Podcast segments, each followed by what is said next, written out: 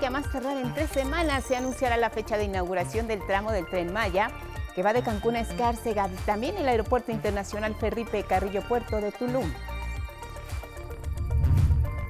Alejandro Encina, subsecretario de Gobernación, denuncia que la campaña de las últimas semanas para desacreditar la investigación sobre la desaparición de los estudiantes de Ayotzinapa se debe a que se están sacudiendo las viejas estructuras del poder y agrega que se busca conocer la verdad y que haya justicia. La Fiscalía de la Ciudad de México afirma que cuenta con pruebas sólidas que confirman que a la joven Ariadna, quien murió el pasado 30 de octubre, le infligieron lesiones mortales. Detalla que en su muerte participaron al menos dos personas. Ya se detuvo a una presunta involucrada y se busca a otra. Todo listo en Estados Unidos para las elecciones intermedias. Es martes 8 de octubre cuando se renovarán 435 escaños de la Cámara de Representantes, así como gobernadores de 36 estados. El presidente Biden hizo un llamado a evitar la violencia. Y en la cultura, la Compañía Nacional de Teatro celebra 50 años con una presentación de gala en el Palacio de Bellas Artes que incluyó 14 fragmentos de montajes emblemáticos con escenas dramáticas y números musicales, además de 17 piezas de teatro inmersivo.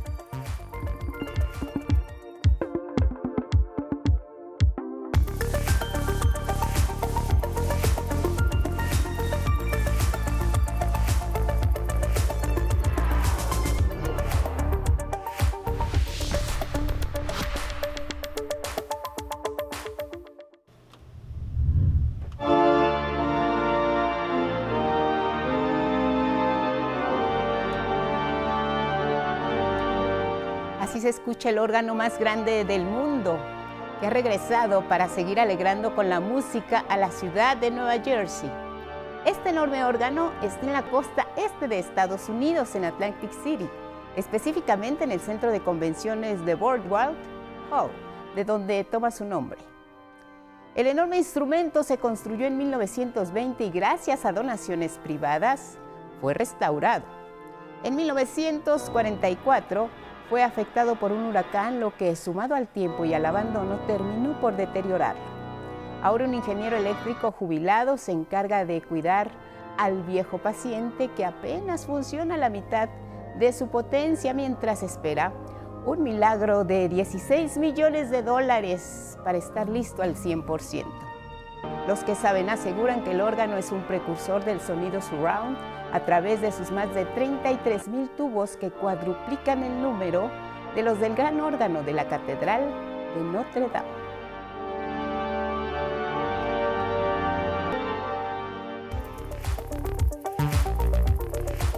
Con estas imágenes que son noticia les damos la bienvenida. Buenos días, feliz lunes a quienes nos ven y nos escuchan a través de la señal del 11 y sus distintas plataformas. Como siempre aquí, lo más relevante a través de nuestra pantalla. ¿Cómo estás, Alberto Mujica, junto con Magdalena Alejo? Alternan en la interpretación en lengua de señas mexicana y ya lo saben, siempre los acompañamos a donde ustedes vayan. Síganos en redes sociales, Spotify, Twitter, Instagram y en la página de 11noticias.com digital. Feliz lunes, Elvira Angélica Rivera. Guadalupe, muy buenos días. Lunes 7 de noviembre y les recordamos a todas y a todos que nos pueden seguir a través de Radio IPN en el 95.7 de FM. Muy buenos días a quienes nos escuchan y nos ven a través de Jalisco TV del Sistema Jalisciense de Radio y Televisión. También estamos en Radio Universidad Veracruzana 90.5 de FM y por supuesto lo invitamos a que nos comparta su opinión y sus comentarios con el hashtag 11 Noticias. Vámonos directo con los detalles. El presidente Andrés Manuel López Obrador informó que a más tardar en tres semanas dará a conocer cuándo serán inaugurados el tramo de Cancún-Escárcega del Tren Maya, así como el Aeropuerto Internacional de Tulum. Este fin de semana, el mandatario realizó la evaluación del avance en la construcción de ambos proyectos en Quintana Roo. La pregunta que va a quedar en el aire, vamos a responder tres semanas va a ser cuando inauguramos eh, el tramo del tren Maya Cancún Escárcega. y cuando inauguramos el aeropuerto Felipe Carrillo Puerto de Tulum. En tres semanas. Ya podemos dar. Ambas megaobras impulsadas por el Ejecutivo están a cargo de la Secretaría de la Defensa Nacional. En otro tema y en relación con la investigación de los 43 desaparecidos de Ayotzinapa, el Gobierno de México reiteró su pleno respaldo al subsecretario de Gobernación, Alejandro Encinas, quien encabeza la Comisión para la Verdad y Acceso a la Justicia en este caso. Al respecto, el vocero de la presidencia, Jesús Ramírez Cuevas, compartió un mensaje de Encinas en donde se da cuenta del intenso trabajo de este organismo que ha sacudido estructuras de poder del viejo régimen. En las últimas semanas se ha registrado una intensa campaña que pretende desacreditar el trabajo y las investigaciones que hemos realizado en la Comisión por la Verdad y la Justicia en el caso de Yotzinapa. Era totalmente predecible. Estamos sacudiendo las viejas estructuras del poder. Quienes le apuestan a la impunidad jamás imaginaron que íbamos a tomar acciones y decisiones puntuales para ir a resolver de fondo este asunto. Hay reacción porque hay acciones concretas y se dejó atrás la simulación. A pesar de la articulación de quienes buscan el silencio y la impunidad, nosotros no nos distraeremos de nuestro trabajo fundamental. Queremos conocer la verdad de los hechos, encontrar a los muchachos y que haya justicia. Nuestro mandato es conocer la verdad. Mantenemos una estrecha relación con las familias con la Fiscalía Especial y en particular con el nuevo fiscal con quien tenemos una estrecha relación, al igual que mantenemos nuestra relación con el con quienes si bien tenemos algunas diferencias, estamos construyendo una ruta de trabajo conjunto y nuevas líneas de investigación. Y a diferencia del pasado, no buscamos construir un camino único e inatacable. Buscamos la verdad, conocer el paradero de los normalistas, y dar satisfacción a la demanda de justicia de los familiares y de la sociedad mexicana. Cambiamos de tema y es que el expresidente Enrique Peña Nieto declaró en entrevista para el diario El País en España que son absurdas las investigaciones de la Fiscalía General de la República sobre su presunta participación en el caso de sobornos de la empresa OHL y se dijo dispuesto a responder sobre el origen de su patrimonio. Sobre su estancia en España, Peña Nieto comentó que decidió instalarse en Madrid para desvincularse de la vida política mexicana y así ser respetuoso con el gobierno actual. El diario español describe que el expresidente disfruta de una vida cómoda en Madrid y dedica buena parte de sus mañanas a jugar golf. Hay que recordar que el expresidente Peña Nieto dice amar entrañablemente a México, vive en una casa de tres plantas en los suburbios de Madrid que vale casi un millón de euros. En información de la capital del país, aquí en la Ciudad de México, a partir de este lunes 7 de noviembre se aplicará la vacuna anti-COVID a niñas y niños que recientemente cumplieron cinco años. Se inmunizará a las y los menores con el biológico pediátrico de Pfizer los días 7, 8 y 9 de noviembre. También hasta el 11 de noviembre se continuará con la aplicación de segundas dosis a la población de 5 a 11 años. Recuerde que puede usted vacunar a su hija o a su hijo en alguno de los 230 centros de salud de aquí, de la capital del país, de 8.30 de la mañana a 3 de la tarde. Puede consultar la sede más cercana a través de la página www.salud.cdmx.gov.mx. En otra información, el director general del Instituto Mexicano del Seguro Social, Zoé Robledo, y el gobernador de Veracruz, Cuitláhuac García, firmaron el convenio IMSS Bienestar para avanzar en la puesta en marcha del Plan Nacional de Salud en esta entidad, con el que se busca dar atención médica a la población que no tiene ningún tipo de seguridad social. Que esto es una prioridad y que el gobierno federal está eh, en, el, en el propósito y la disposición de ayudarnos en donde sea necesario y desde luego los gobiernos, de los gobiernos de los, de los estados. Huitlagua García expuso que este estado tiene 758 centros de salud y 58 hospitales que administraciones pasadas dejaron en malas condiciones y serán sumados al IMSS Bienestar. Se espera que al finalizar el año sean 12 las entidades que tengan ya este programa. Baja California Sur, Campeche, Colima, Guerrero, Michoacán, Morelos, Nayarit, Oaxaca, Sinaloa, Sonora, Tlaxcala y Veracruz. Ahora le voy a presentar detalles que dio a conocer la Fiscalía Capitalina sobre la investigación del caso de Ariadna, la joven asesinada y encontrada en el estado de Morelos luego de que se viralizara que había desaparecido al subir a un taxi aquí en la Ciudad de México. Las autoridades judiciales de la Ciudad de México tienen datos de pruebas sólidos que indican que a la joven Ariadna, quien pereciera la noche del 30 de octubre en la colonia Condesa, le infringieron diversas lesiones que le causaron traumatismo múltiple. En su muerte participaron al menos dos personas. La fiscal de justicia capitalina, Ernestina Godoy, informó que esto se pudo determinar gracias a diversas declaraciones, grabaciones de cámaras e investigaciones de expertos en violencia de género, además de una segunda necropsia practicada a la joven hallada sin vida en la autopista La Pera Cuautla en Tepoztlán, Morelos. Esta necropsia estableció que el cuerpo de la joven presentaba diversas lesiones por golpes, por lo que se determinó que el motivo del fallecimiento fue un trauma múltiple que se clasifica de mortal. Datos de prueba sólidos y contundentes para establecer la posible participación de al menos dos personas en el feminicidio de la joven Ariadna. Como parte de las investigaciones, dijo, gracias al cateo de un inmueble en la colonia citada, donde convivieron la noche de los hechos, hallaron pruebas de sangre y con los datos recabados, esta madrugada se cumplimentó la orden de aprehensión de Vanessa N. en Ecatepec, quien presuntamente participó en este delito, quien ya fue trasladada al penal de Santa Marta, Catitla. Agregó que ya se busca al otro sospechoso, identificado como Rautel N., quien, según grabaciones obtenidas en el mismo lugar, se aprecia a un individuo con sus características salir del departamento la mañana del 31 cargando a una mujer que se apreciaba inmóvil, por lo que se ha solicitado la activación de una alerta migratoria y una ficha roja para dar con su paradero. Ernestina Godoy solicitó a la ciudadanía que si cuenta con alguna información sobre Rautel N, se comuniquen de inmediato al 55 52 00 90 00 o al 874 52 369. En cuanto a Lidia, la otra joven que también perdiera la vida luego de que se lanzó de un taxi en la demarcación Iztapalapa, señaló que las indagatorias continúan con información de Rosa María Licona, 11 Noticias.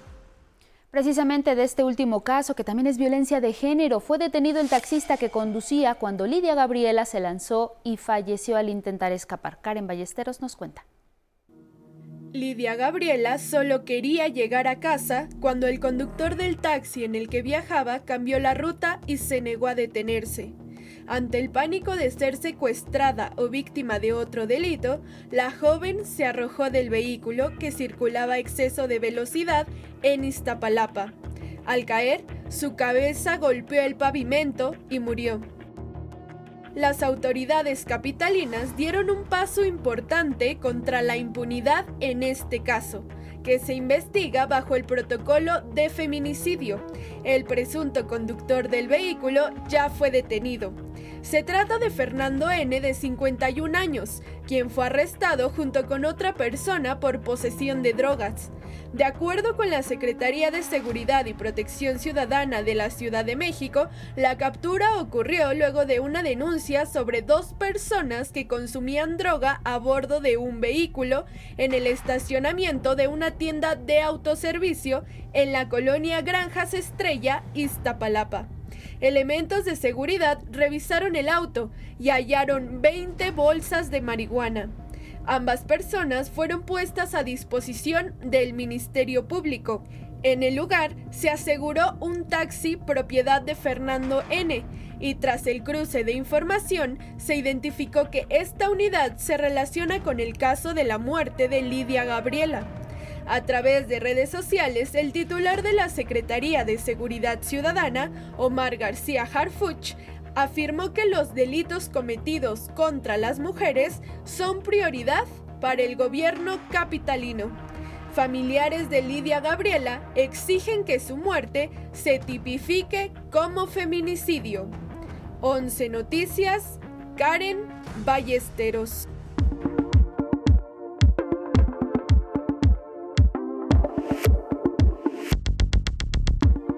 Muy buenos días, vamos con la información deportiva. El equipo de básquetbol, los capitanes de la Ciudad de México, hicieron su debut en casa con una victoria de 120 a 84 ante los campeones Vipers en la NBA G League, la liga de desarrollo de la NBA. Esto después de una larga espera y casi tres años sin jugar en México. ¿Qué mejor aspiración para los jóvenes que el ver en vivo pues, prácticamente jugadores de la talla de NBA? Porque como saben, el formato de G-League permite tener jugadores de NBA de manera regular. Muy, muy, muy feliz en persona, el equipo está contentísimo. La primera reacción cuando hemos llegado al vestido ha sido no solo alegría por ganar, sino lo que han sentido aquí con, con, la afición, lo que yo les contaba. La verdad que jugar una arena así con tanta gente y con la gente empujándonos es increíble, maravilloso. La contundencia del cuadro chilango se dio en buena medida gracias a los 32 puntos de Mason Jones y a los 19 de Shabazz Napier, que hicieron vibrar a los más de 7.000 aficionados que colmaron la arena Ciudad de México. El equipo capitalino es el primero en el sistema de la NBA con sede en un país fuera de los Estados Unidos y de Canadá.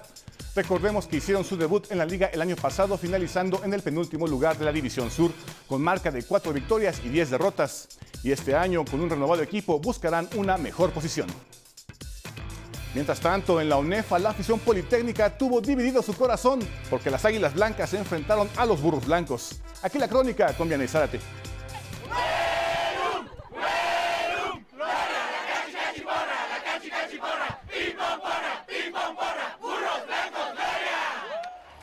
Con el Huelum retumbando en el Wilfrido Maciú, así es como se volvió a vivir y sentir la fiesta politécnica con la guerra civil entre Águilas Blancas y Burros Blancos, lucha que no se vivía desde la final del 2019 por la pandemia. Es bastante emocionante porque en el 19 nos tocó ver la final también de Burros con Águilas. Fue muy bonito, y esperemos que este, este partido también nos lleve a ganar nuevamente a los burros. Las águilas, pues ahora sí que es, es tradición, es familia y es pues, este, el equipo del Politécnico. La última jornada de la temporada regular de los 14 grandes de la UNEFA no podía cerrar mejor que con un candente y cardíaco partido, donde las Águilas, ya con el boleto a los playoffs, buscaban sacarse aquella espinita de la final del 2019, donde cayeron ante los Burros, quienes este año llegaron en busca de la victoria para adjudicarse un boleto a los cuartos de final. Fue un duelo de alarido dentro y fuera del emparrillado. Y es que la batalla con los cánticos en las tribunas fue tan intensa como la garra que dieron los equipos en la cancha, llevándolos hasta la serie extra tras empatar 20-20 en el tiempo regular. Al final, los burros de nuevo fueron los vencedores de este trepidante choque, con un marcador de 27 a 20.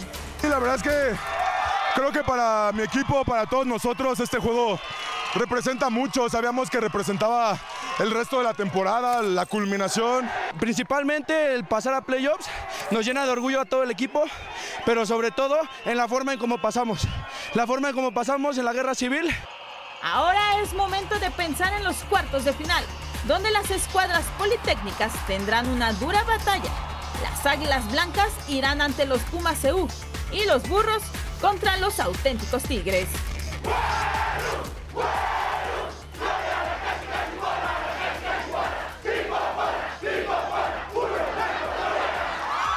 Con imágenes de Luis Virgilio, 11 Noticias. Viene Zárate. Bueno, ¿y cómo quedan los cuartos de final de la UNEFA? Los auténticos Tigres recibirán a los Burros Blancos. Por otro lado, los Burregios de Monterrey recibirán a la Náhuac del Sur. En el clásico estudiantil, las Águilas Blancas recibirán a los Pumas CU. Y por el último lado tendremos también a los Borregos Puebla contra los Borregos del Texen. Vaya eh, candente que están los cuartos de final de la UNEFA. Y hasta aquí la información deportiva, Guadalupe.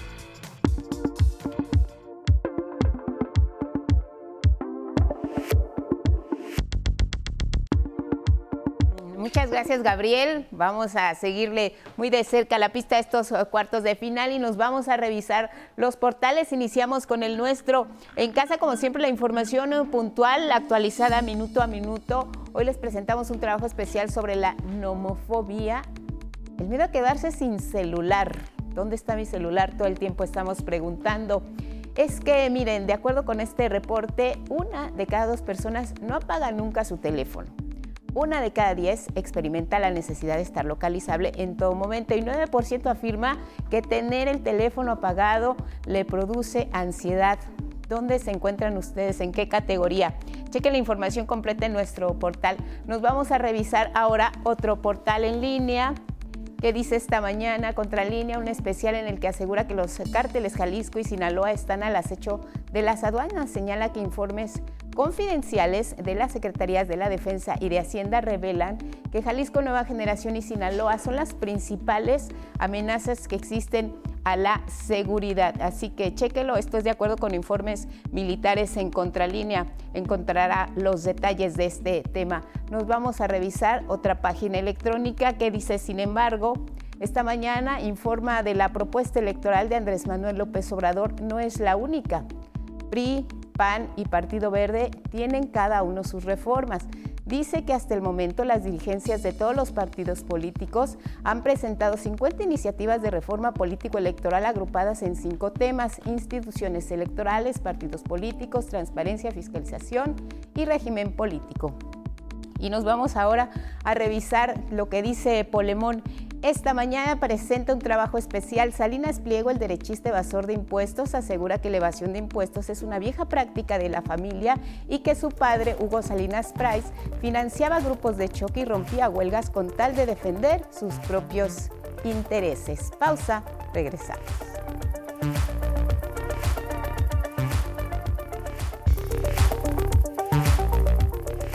Son las 6.30 en el centro del país. Gracias por continuar en la señal del 11 y si hacen planes hay que conocer el estado del tiempo. Alejandro García, buenos días.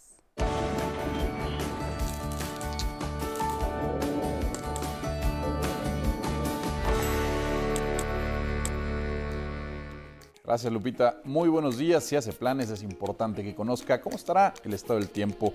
Es un gusto saludarles y presentarles la información más relevante y actualizada en materia meteorológica. Hoy será un día soleado y cálido en la mayor parte de la República Mexicana, con excepción de los estados del sureste donde inician la semana con lluvias fuertes y de, de fuerza muy fuertes por la tarde. Pasamos ahora al pronóstico por regiones, precisamente en el sureste mexicano. Un canal de baja presión estará generando estas lluvias que les comentábamos fuertes en Veracruz, Oaxaca y Chiapas, también en Tabasco, chubascos en la península de Yucatán. Además, se prevén vientos con rachas de 60 kilómetros por hora en el istmo de Tehuantepec. Una mañana muy fría se está experimentando quienes nos ven en el noroeste del país con temperaturas por debajo de los 0 grados centígrados, 0 grados Celsius. Heladas en zonas altas de Baja California y Sonora por la tarde dominarán los cielos despejados, ambiente de cálido a caluroso sin lluvias en esta región.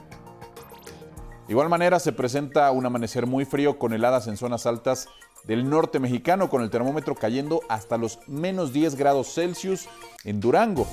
Esta tarde incrementarán los nublados y la posibilidad de algunas lluvias, algunos chubascos en Nuevo León, en Tamaulipas y en San Luis Potosí. Un día muy caluroso, pero sin lluvia, se pronostica nuevamente en el occidente del país. Tomen sus precauciones y eviten acciones que puedan desencadenar incendios forestales. El centro del país amanece con cielo nublado, ambiente fresco. Esta condición de cielo perdurará a lo largo de este lunes, pero las lluvias fuertes estarán acompañadas de descargas eléctricas solamente en Puebla, algunos chubascos en Querétaro y en Hidalgo. Nuestra historia del día estamos tan acostumbrados a los vientos que pocas veces pensamos en los distintos fenómenos que provocan estas inmensas masas de aire que se mueven. Uno de ellos nos lo explica Itzel Gómez. Las imágenes que vemos de ciclones tropicales o huracanes suelen ser estas. Hay una serie de factores que suceden en la atmósfera y propician su formación. El primero es el movimiento de rotación. La Tierra gira de oeste a este. Esto hace que ningún objeto pueda seguir una trayectoria lineal. Por ejemplo, estos jóvenes lanzan la pelota y les es relativamente fácil atraparla, pero si a ese sistema se le agrega movimiento, pasa esto. La pelota se desvía. Aunque la chica quería mandarla al joven de enfrente, el de al lado la atrapó. Eso obedece a un efecto llamado Coriolis, que modifica la trayectoria del aire debido al movimiento de rotación. Esta modificación será distinta en el polo norte y en el polo sur debido al ecuador. Al ser el círculo máximo de la Tierra, el cambio del aire sucede a la inversa. Las supertormentas giran en sentido contrario a las manecillas del reloj en el polo norte y como avanzan estas manecillas en el polo sur.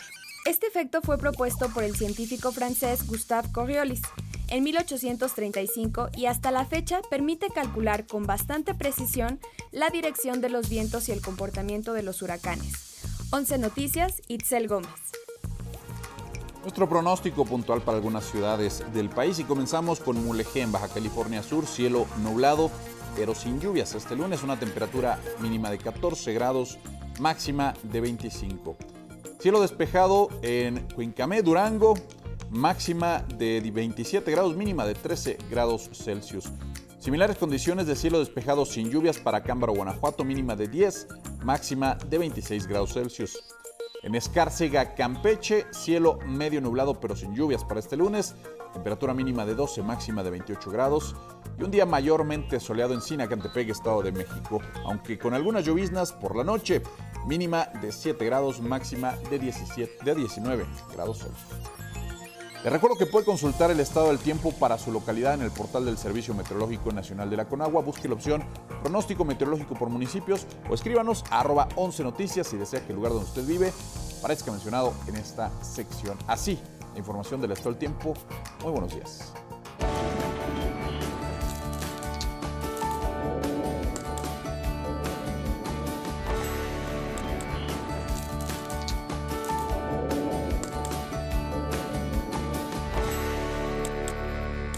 Gracias a Alex García y vámonos con otra información porque como ya le habíamos dado a conocer en este mismo espacio, el Senado aprobó una reforma que amplía el periodo vacacional. ¿Qué es lo que opinan mujeres y hombres trabajadores sobre esta medida? Karen Ballesteros nos cuenta. Con la reforma llamada Vacaciones Dignas, recién aprobada en el Senado y con la que se amplían por ley los periodos vacacionales de 6 a 12 días al año, las y los asalariados consideran que podrán ser más productivos dentro y fuera de su trabajo. Y es que de acuerdo con el Instituto Mexicano para la Competitividad, México es el país que más horas trabaja, pero el menos productivo entre los países miembros de la Organización para la Cooperación y el Desarrollo Económicos. Cuando la gente no tiene esos descansos, eh, se empieza a saturar. Finalmente tienen que cumplir con un horario, pero ya cansados, ya saturados, rinden menos. Si la gente tiene unos días más para poder descansar, para poder recargar esa pila, pues va a rendir mucho más. Que brindamos el apoyo a las empresas porque nos ponemos la camiseta, ¿no? Eh, dependiendo a donde entremos a trabajar y es algo que es justo. No es justo y este y pues que también nos merecemos. Beneficiaría un poco más a nivel tanto a nivel empresarial como a nivel este pues tú como trabajador. Yo creo que ambos. Porque históricamente México ha sido de los países con menos vacaciones. Y de lo que he leído es que al final eso no se traduce en una mayor productividad para el país. Es calidad de vida para los trabajadores, lo cual se traduce en un en un mejor aprovechamiento de las condiciones de trabajo del trabajador. Con esta reforma, casi 60 millones de trabajadoras y trabajadores del sector público y privado que cumplan un año laborando en una empresa tendrán 12 días de vacaciones pagadas, lo que les permitirá pasar más tiempo con su familia o realizando otros proyectos.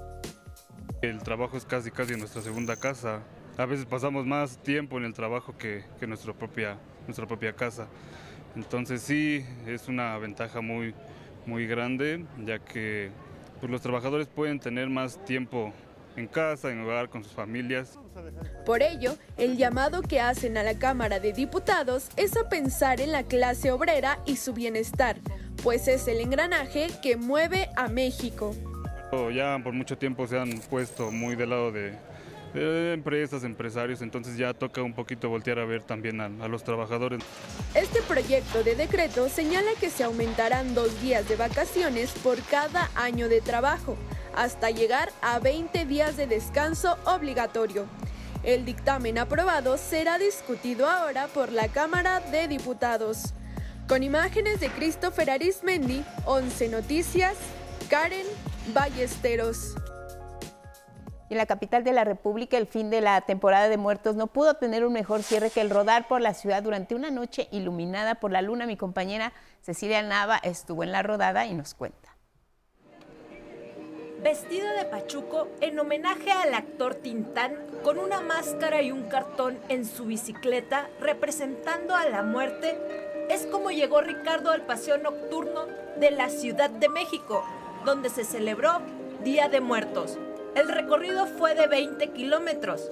Pasó por distintos monumentos sobre Paseo de la Reforma, el Ángel de Independencia, Revolución y otros cruzaron al centro histórico. Ricardo tardó un mes en preparar su disfraz. Le pusimos estos pequeños adornos representando a, ahora sí que a la muerte, ¿no? Igual aquí, este, esta artesanía yo la hago, es cartonería. Igual la máscara está hecha de cartonería, puro cartón. Marlon y Carla también disfrazaron sus bicicletas con una muerte. Tres días prácticamente. Más que nada nos tardamos en reciclar el equipo, todo este rollo. Eh, tiene prácticamente estambre, tiene cable de ganchos, prácticamente de ropa, tiene cinta de aislar, adhesiva. Y lo único que pusimos comprar prácticamente fue los cráneos, que son de unicel. Se nos ocurrió decorar las bicis, ya que no nos íbamos a disfrazar nosotros. Pues todo es material, ahora sí que encontramos en casa, hay quienes acuden cada año, como es el caso de Jazmín, quien llegó acompañada de su esposo y su cachorro. Prácticamente cada año venimos, tratamos de venir, este, porque nos gusta andar en la bici y pues también a distraernos un, un poquito de lo, de lo cotidiano. ¿no? De acuerdo con la Secretaría de Movilidad, a esta tétrica rodada asistieron más de 103 mil personas. Con imágenes de Miguel Vázquez, 11 Noticias, Cecilia Nava.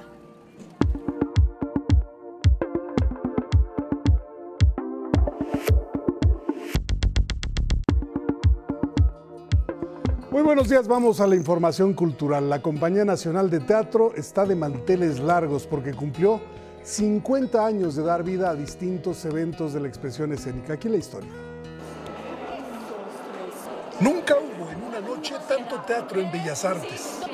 En el vestíbulo y en la sala principal lluvia de escenas que en su trayectoria ha representado la Compañía Nacional de Teatro. Que ha hecho hazañas extraordinarias.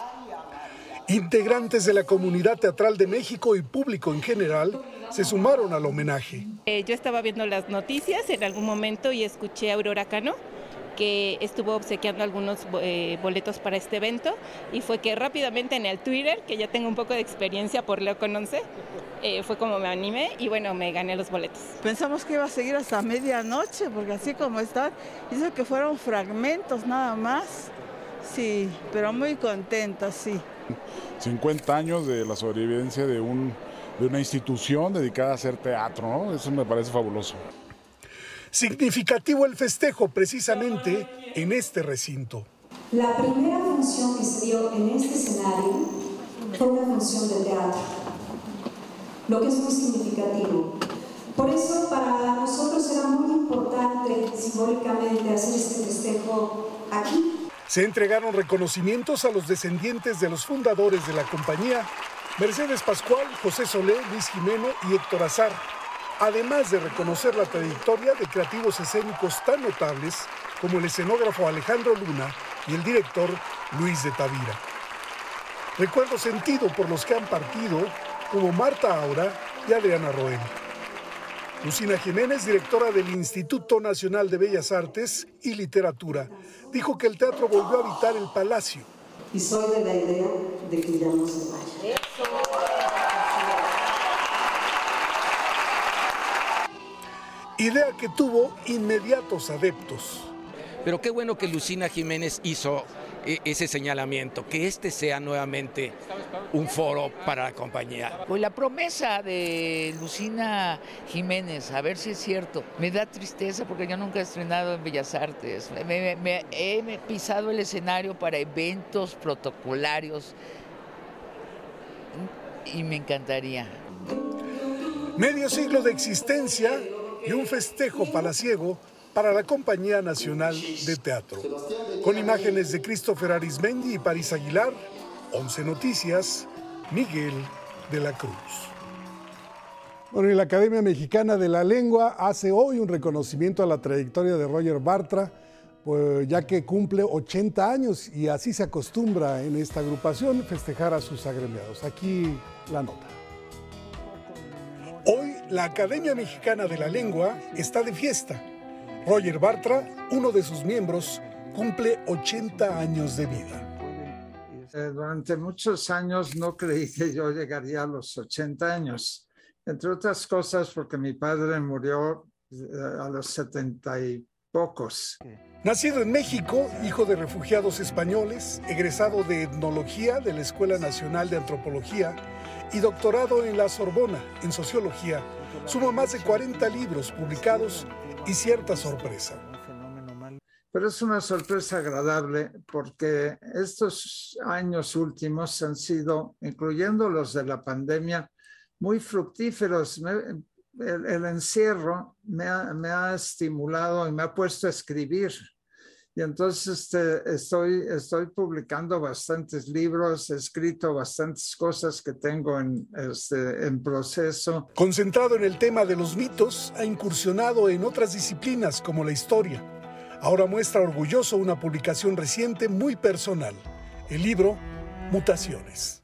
Hace pocos días se, se, publicó este, y hago un balance, es una autobiografía intelectual, no, no tiene puntos personales desde luego, pero es una valoración de, de mi obra. Este lunes a las 17 horas, la Academia Mexicana de la Lengua transmitirá en su canal de YouTube la sesión en su honor con la participación, entre otros, de Adolfo Castañón, Fernando Serrano Migallón y Angelina Muñiz Uberman.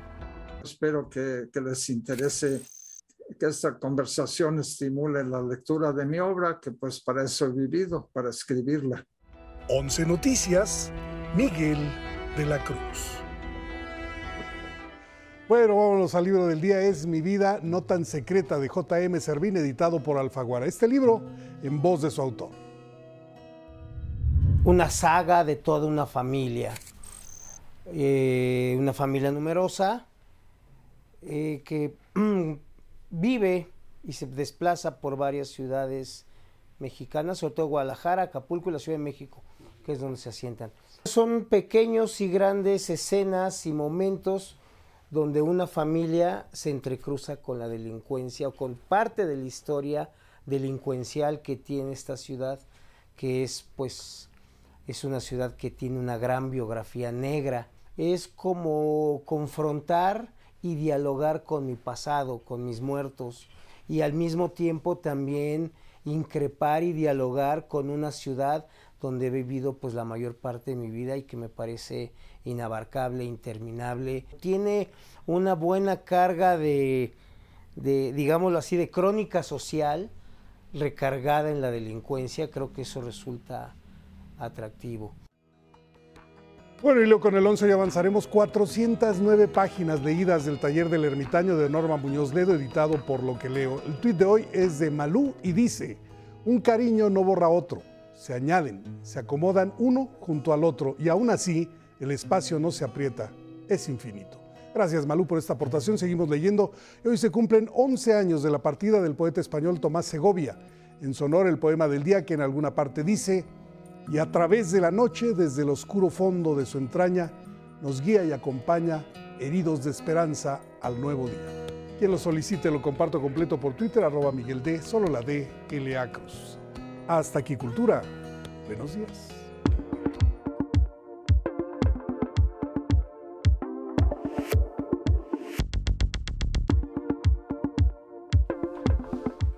Y vamos con información internacional porque mañana 8 de noviembre será un día importante para Estados Unidos. Se realizarán las elecciones intermedias. Los candidatos aumentan sus actividades de campaña. Hay que recordar que están en juego 435 escaños de la Cámara de Representantes, 34 del Senado y 36 de 50 gubernaturas. A continuación los detalles.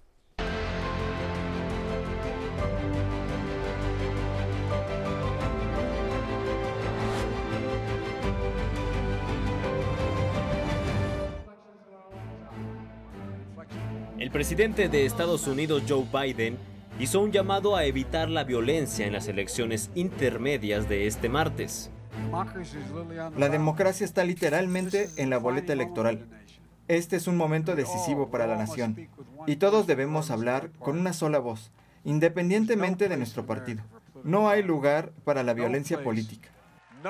Conscientes de que la inflación, que alcanzó el 8.2% anualizada en septiembre, impacta directamente la inclinación del voto, Biden y el expresidente Barack Obama viajaron a Pensilvania a respaldar a los demócratas.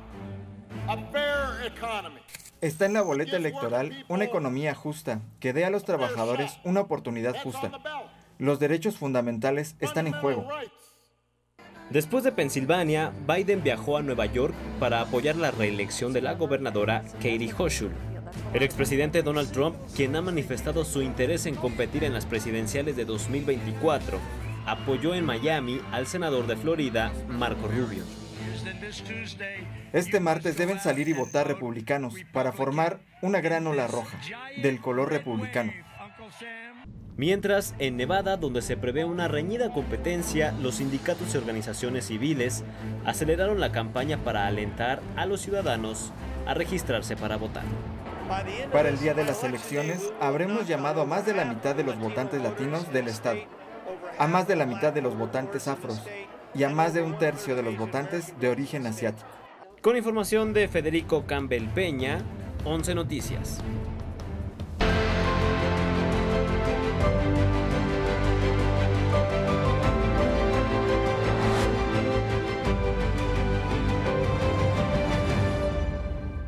Eso allá en Estados Unidos y mire, un avión de pasajeros ATR-42 de la empresa Precision Air se accidentó, se estrelló en el lago Victoria al intentar alcanzar la pista del aeropuerto Bukoba que se ubica en Tanzania, allá en África. Causó la muerte de 19 personas. La aeronave transportaba pasajeros, entre ellos un menor de edad y cuatro tripulantes. El avión volaba de Dar es Salaam hacia Bukoba. Precision Air es la aerolínea privada más grande de Tanzania y es propiedad de Kenya Airways.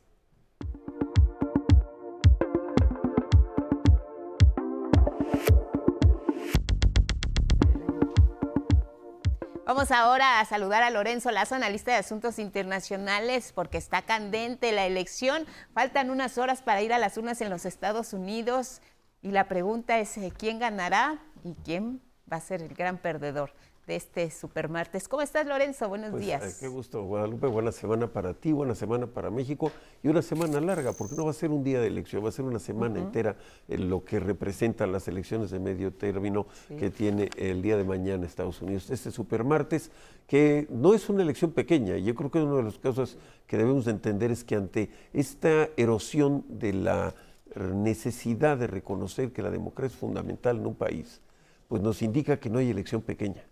Y entonces en este proceso, pues esta elección de medio término nos dice que está por renovarse 435 congresistas, la mitad del Senado, 50 eh, van a estar en proceso, 36 eh, senadoras, senadorías se reponen y además 36 estados van a tener también elecciones. Esto representa realmente uno de los momentos más grandes de cambio democrático en Estados Unidos. De los últimos siete presidentes, cuando uno de los eh, presidentes tiene menos de 40%, 45% de aprobación, se pierden alrededor de 30, 40 escaños en el Senado.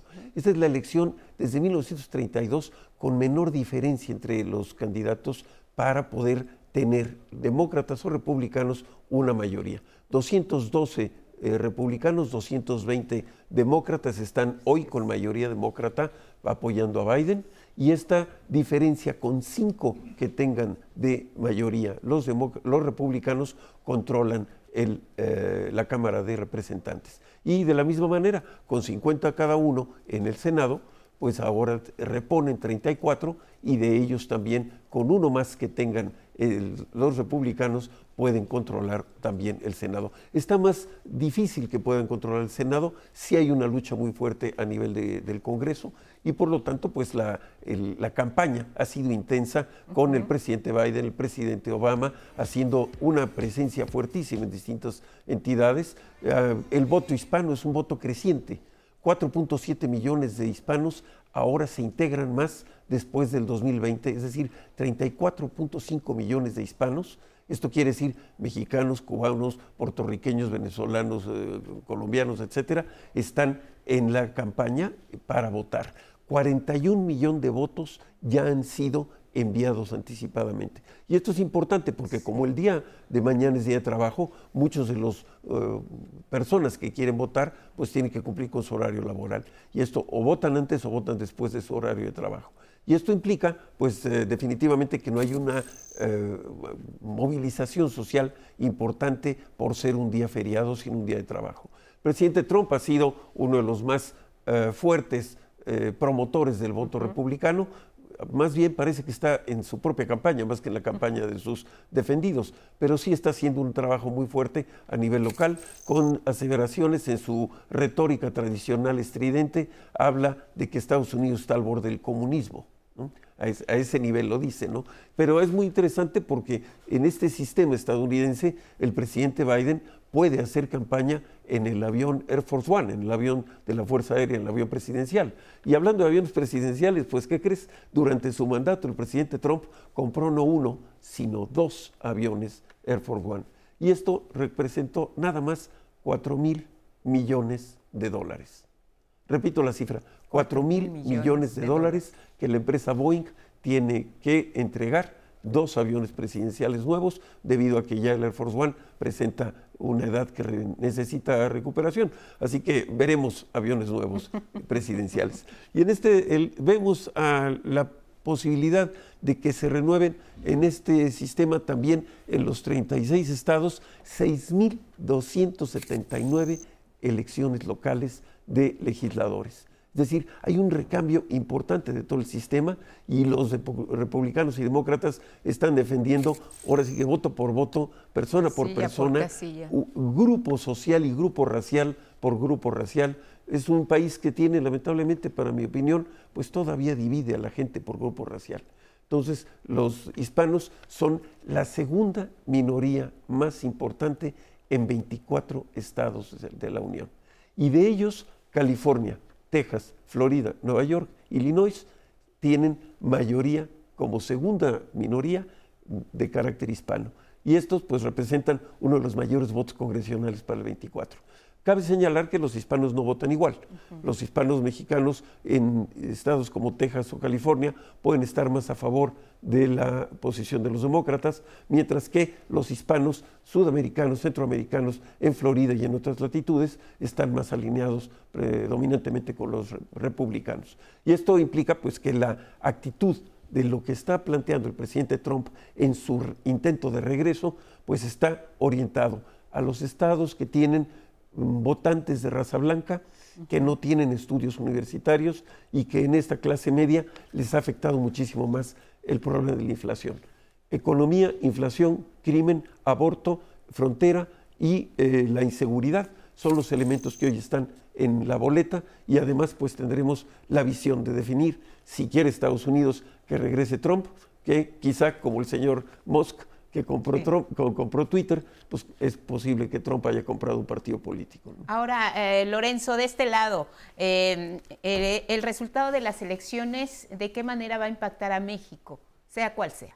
Si los republicanos obtienen mayoría en el Congreso, vamos a tener una posición mucho más fuerte en términos de repatriación y de eh, seguridad fronteriza, que eso definitivamente tensará la situación. Por el lado económico, pues realmente la situación va más que nada en la preocupación de Estados Unidos, no de una política exterior en esta elección, sino todo lo que se está analizando en la agenda es de política interna. Muy bien, gracias Lorenzo. Pues mañana estaremos pendientes y seguramente te pediremos su opinión. Gracias, hasta la próxima. Un gusto.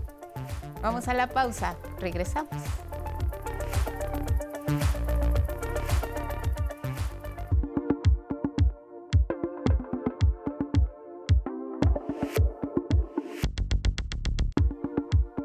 Continuamos con información de ciencia y nos vamos hasta Egipto, donde en un hecho histórico, diversos países pertenecientes a las organizaciones de las Naciones Unidas acordaron crear un fondo destinado a contrarrestar el cambio climático. Historia. En el inicio de la conferencia anual de la ONU sobre cambio climático en Egipto, 193 países acordaron por primera vez debatir la creación de un fondo económico para hacer frente a los daños que este fenómeno ha causado a nivel global. El hecho de que se haya adoptado como un tema de la agenda demuestra progreso. Las partes están adoptando una actitud madura y constructiva. Se prevé un intenso debate entre las naciones para fijar el monto de este fondo. Sin embargo, será hasta la COP28 en 2024 cuando se tome una decisión definitiva. El tema apremiante de los acuerdos de financiamiento necesarios para responder a las pérdidas y daños ya tiene un espacio formal en la agenda de la COP. Para ubicar la magnitud de los daños, en Pakistán, las recientes inundaciones en este año representaron pérdidas materiales por 30 mil millones de dólares, de acuerdo con el Banco Mundial. Afuera en las calles hay manifestaciones por lo poco que se ha hecho. Las protestas siempre son importantes, pero especialmente en la COP, porque aquí es donde los líderes mundiales y las personas en el poder se reúnen para discutir el destino de la humanidad. Con información de Rosa María Icone y Federico Campbell Peña, 11 Noticias. Regresamos aquí a nuestro país porque la tarde de este domingo a las 6 con 32 minutos se dio un inusual sismo de 3.8 grados de magnitud, magnitud 3.8 al sureste de Mérida en Yucatán, de acuerdo con el Servicio Sismológico Nacional. Si bien la magnitud lo hizo casi imperceptible, estos fenómenos no son comunes en esta zona al no existir placas que choquen, que interactúen para que causen estos movimientos. El epicentro del movimiento telúrico se registró a 20 kilómetros al sureste del barrio de Canacín. Solo hay registro de al menos tres sismos previos en este estado, en Yucatán, el 17 de enero de 1977, en abril de 2016, de 2.9 de magnitud. Sin embargo, el más grande en la península de Yucatán ocurrió el 10 de julio del 2002. Esto fue en Quintana Roo. información de ciencia. Muchas gracias, gracias a Alejandro, saludos allá a Mérida, Yucatán, a Quintana Roo, a toda la península y nos vamos a enlazar ahora con José Navarro, periodista de la Doche Vele. Vamos a conversar sobre lo que está ocurriendo en Facebook y Twitter. Hay recorte de plazas laborales, pero también está el tema de la política cero COVID con China que está afectando la producción de dispositivos móviles y los mercados también registran la preocupación. Estamos contigo, José. Buenas tardes, adelante. Hola Guadalupe, ¿qué tal? Pues eh, sí, esta semana tenemos una semana con bastantes noticias. Los inversores están en vilo sobre todo por las elecciones de medio término que se celebran ya mañana en Estados Unidos, pero también al conocerse que los despidos de la plataforma Twitter al parecer no van a ser los únicos. Enseguida les cuento con más detalle, pero empecemos viendo cómo han abierto las eh, bolsas internacionales esta mañana de lunes. Al menos aquí en Europa eh, parece que impera el signo positivo y también en la preapertura de Wall Street en Nueva York parece que eh, van a imperar las subidas en esta jornada de lunes. Llama sobre todo la atención la subida que se está viendo en las acciones de Facebook antes de la apertura del mercado, después de la noticia que ha dado el diario The Wall Street Journal, que adelanta que la casa matriz Meta anunciará esta semana un despido bastante importante de la plantilla de los eh, trabajadores. Dice que el diario que podría en porcentaje respecto al total de los trabajadores ser menor que el anunciado por Twitter, que como ya saben ha despedido a la mitad de su plantilla, pero que en número de trabajadores sí podría ser incluso mayor que el anuncio en la plataforma de Twitter. Dice el diario que este mismo miércoles podría darse la noticia eh, oficial.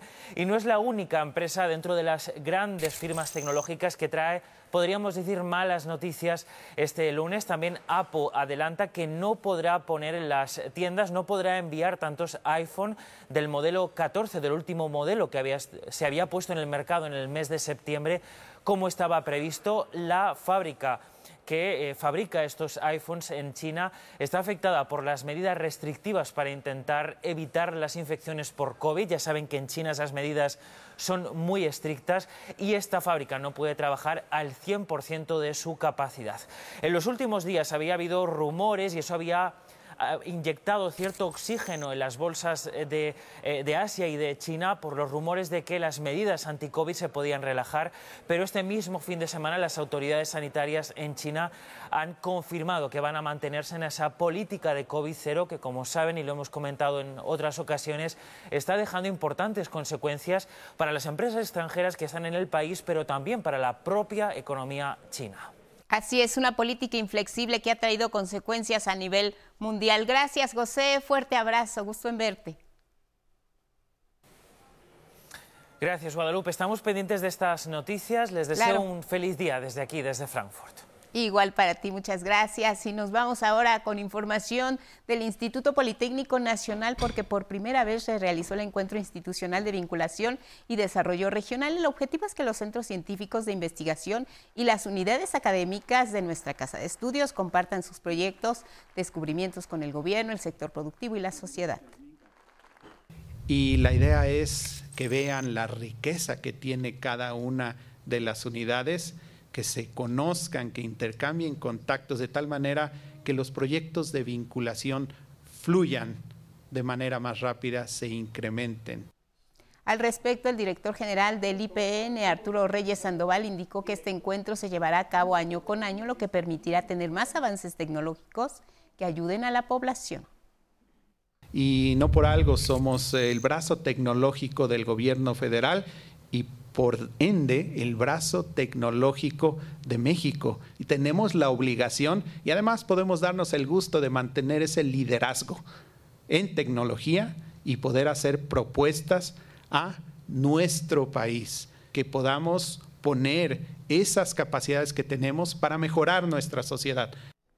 Vamos con temas legislativos y es que luego de otro ríspido debate de cara al presupuesto de egresos para 2023, el Pleno de la Cámara de Diputados aprobó con 263 votos a favor y 219 en contra las reformas a la Ley Federal de Presupuesto que permitirá al gobierno federal hacer aportaciones y uso de ahorros en el costo de la deuda en casos de emergencia financiera.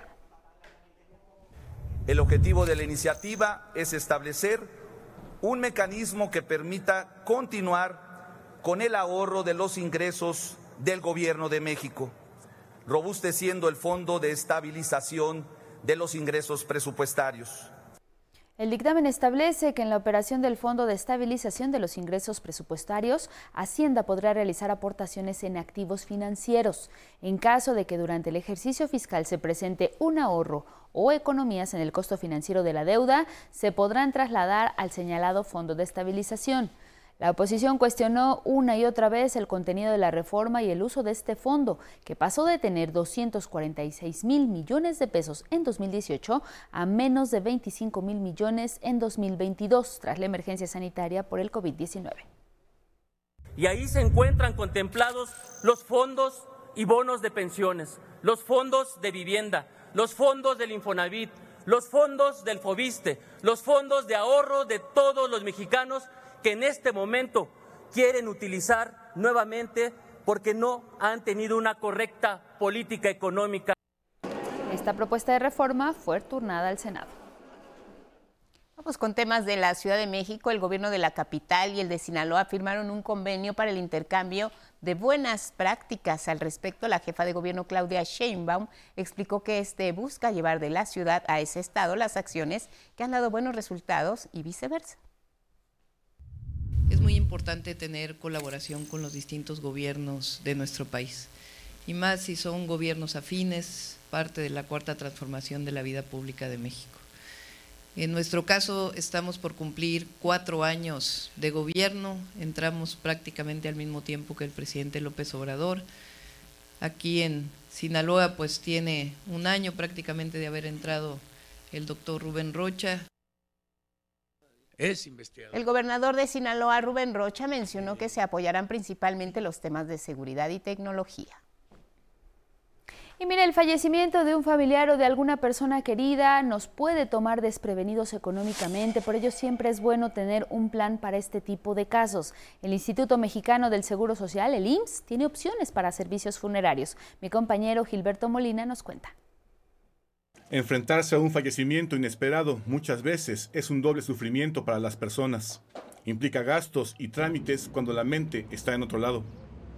Una de las opciones más amables son los servicios funerarios del IMSS, disponibles para todos los mexicanos.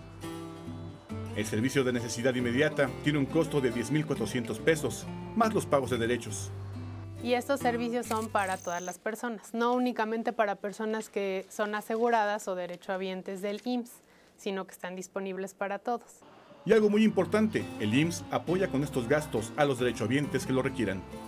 Si tienes un cierto número de semanas cotizadas y tienes la necesidad pues, de utilizar un servicio funerario, ahí en los velatorios te revisan cuál es tu, tu expediente o a cuánto puede ascender tu ayuda y te descuentan ese monto cuando contratas un servicio en los velatorios institucionales.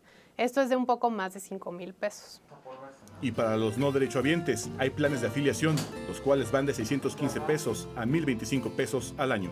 Estos servicios son para dos personas que requieran el servicio funerario. Lo único es que este es un programa de renovación anual. Entonces, cada año eh, la persona inscrita deberá refrendar esa voluntad de continuar en el programa este, para que cuando requiera el servicio ya no lo tenga que pagar. El fideicomiso cubre ese gasto. Para mayor información, el IMSS pone a disposición el número 800-623-2323. Prevenir ayuda. Información de Gilberto Molina, 11 Noticias. Vamos con otras noticias. El gobierno de la capital dijo adiós a 224 microbuses que salieron de circulación con la entrada en operación del trolebús elevado, línea de transporte recién inaugurada y que va de Constitución de 1917 a Acahuantepec. Fue la propia jefa de gobierno quien encabezó la chatarrización de las unidades. Estos microbuses que operaron durante 30 años, pues hoy los vamos a chatarrizar. Le decimos Adiós al microbús y bienvenido al trolebús elevado. De esta manera, la jefa de gobierno destacó los beneficios del trolebús elevado. El hecho de que la movilidad de las personas que viven en esta zona de Iztapalapa se reduzca de una hora a 18 minutos, pues representa bienestar para sus familias, poder atender tiempo para los hijos, para las hijas, quitar estrés durante el día para poder llegar de mucho mejor humor a nuestras casas, significa realmente calidad de vida. Vamos con otra información y mire, en Tuxtla Gutiérrez, Chiapas allá, fue localizada sin vida una joven de 22 años, identificada por sus familiares como Estefanía N. Ella fue reportada desaparecida una semana antes de ser localizada. La Fiscalía Estatal dio a conocer que luego de una intensa búsqueda en coordinación con diversas instituciones, Estefanía fue hallada sobre la carretera Tuxtla Gutiérrez a Emiliano Zapata. Su cuerpo fue trasladado al servicio médico forense, donde le practicaron la necropsia de ley.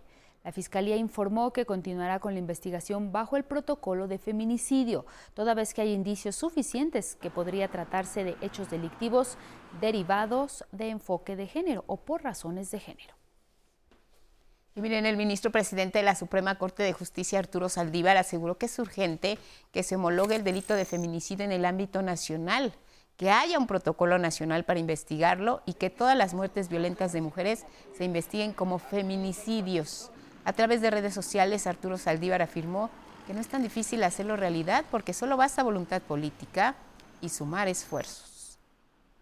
Vamos con otros temas. Actualmente existe una fundación que abre la puerta para que personas con discapacidad intelectual puedan desarrollarse y tener una vida plena. A continuación le contamos de quién se trata y cuál es su labor. Andrea Pérez nos informa.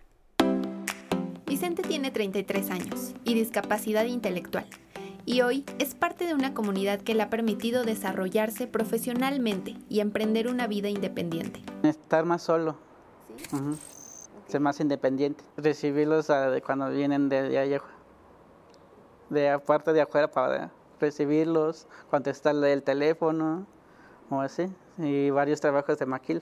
Es parte de la Fundación Incluyeme, donde colabora como coordinadora auxiliar. En la como cuestión de maquila de las bolsas, nomás les apoyo exactamente cómo va a ser la bolsa, cómo pegarla, resistol, el, donde va los cuadros de apoyo. Fundación Incluyeme da la oportunidad a adultos que tienen discapacidad intelectual de vivir en departamentos con personas en la misma condición.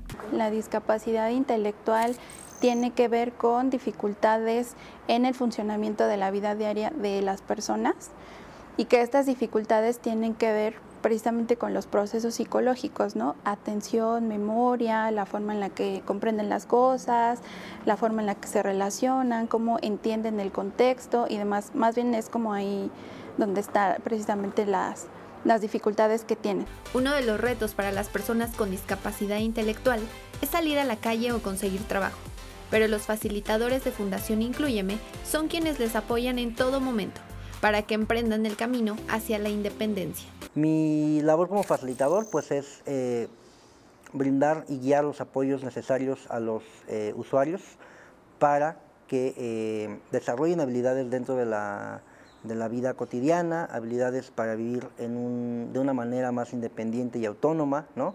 Y bueno, principalmente brindarles los apoyos necesarios, porque cada uno requiere un tipo particular de apoyos. Que tomen conciencia de su entorno y aumenten la seguridad en sí mismos.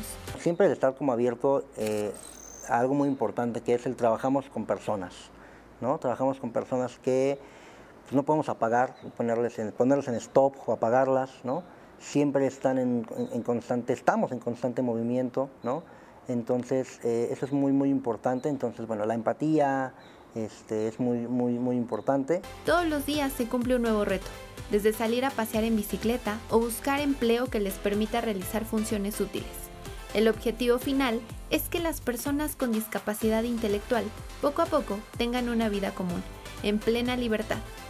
Con imágenes de David Ramírez y Andrés Reyes, 11 Noticias, Andrea Pérez. Académicas, académicos y profesores de apoyo del Instituto Politécnico Nacional fueron reconocidos por su trayectoria laboral en esta institución. Karen Ballesteros. Evangelina fue profesora en el Instituto Politécnico Nacional desde 1970 y por décadas hizo de esta casa de estudios su segundo hogar y de la comunidad politécnica su familia. Hoy su trayectoria fue reconocida por sus más de 50 años de trabajo en el IPN, Evangelina recibió la presea Carlos Vallejo Márquez. Yo me inicié en la Escuela Superior de Comercio y Administración en la ESCA de Santo Tomás, un primero de febrero de 1970. Y lo voy a guardarme en el corazón. Para mí son momentos que, que no los voy a poder nunca borrar de mi mente. Ella fue una de las más de 460 académicas, académicos y personal de apoyo reconocidos por sus años de servicio en el IPN. Es, es de mucha motivación. Sí, estaba viendo y, me di cuenta que esto es muy importante porque motivan a, a los trabajadores, a los compañeros trabajadores, a los profesores. Es una forma de, pues de, de darle más le voy, a trabajar más. Su trabajo ha sido clave para alcanzar los objetivos fundacionales de nuestro querido instituto y hacer de toda crisis una oportunidad para crecer y mejorar. El director general del IPN, doctor Arturo Reyes Sandoval, destacó que gracias a ellas y ellos, el Politécnico se mantiene como una de las casas de estudio de mayor nivel y prestigio educativo a nivel internacional. Con imágenes de David Ramírez, 11 Noticias, Karen Ballesteros. Regresamos al estudio de Once Noticias para informarle que Rautel N, el implicado en el feminicidio de la joven Ariadna Fernanda, quien fue encontrada el pasado 31 de octubre sin vida en la autopista México-Cuernavaca a la altura de Tepoztlán en el estado de Morelos, se entregó esta madrugada a las autoridades judiciales en Monterrey, Nuevo León. Se le considera como presunto implicado en este feminicidio y será trasladado a la Ciudad de México durante las próximas horas para responder a las acusaciones, esto a petición de una orden girada por un juez de la capital del país. El presunto implicado adelantó que responderá a las acusaciones para enfrentar a la justicia y se dijo inocente. Gracias a quienes nos siguieron a través de Radio Instituto Politécnico Nacional y de nuestras redes sociales. Que tenga un excelente lunes. Guadalupe, muy buen día. Gracias, igual para ti, Elvira Angélica Rivera. Sigan en el 11, viene Diálogos sin Confianza. Buenos días.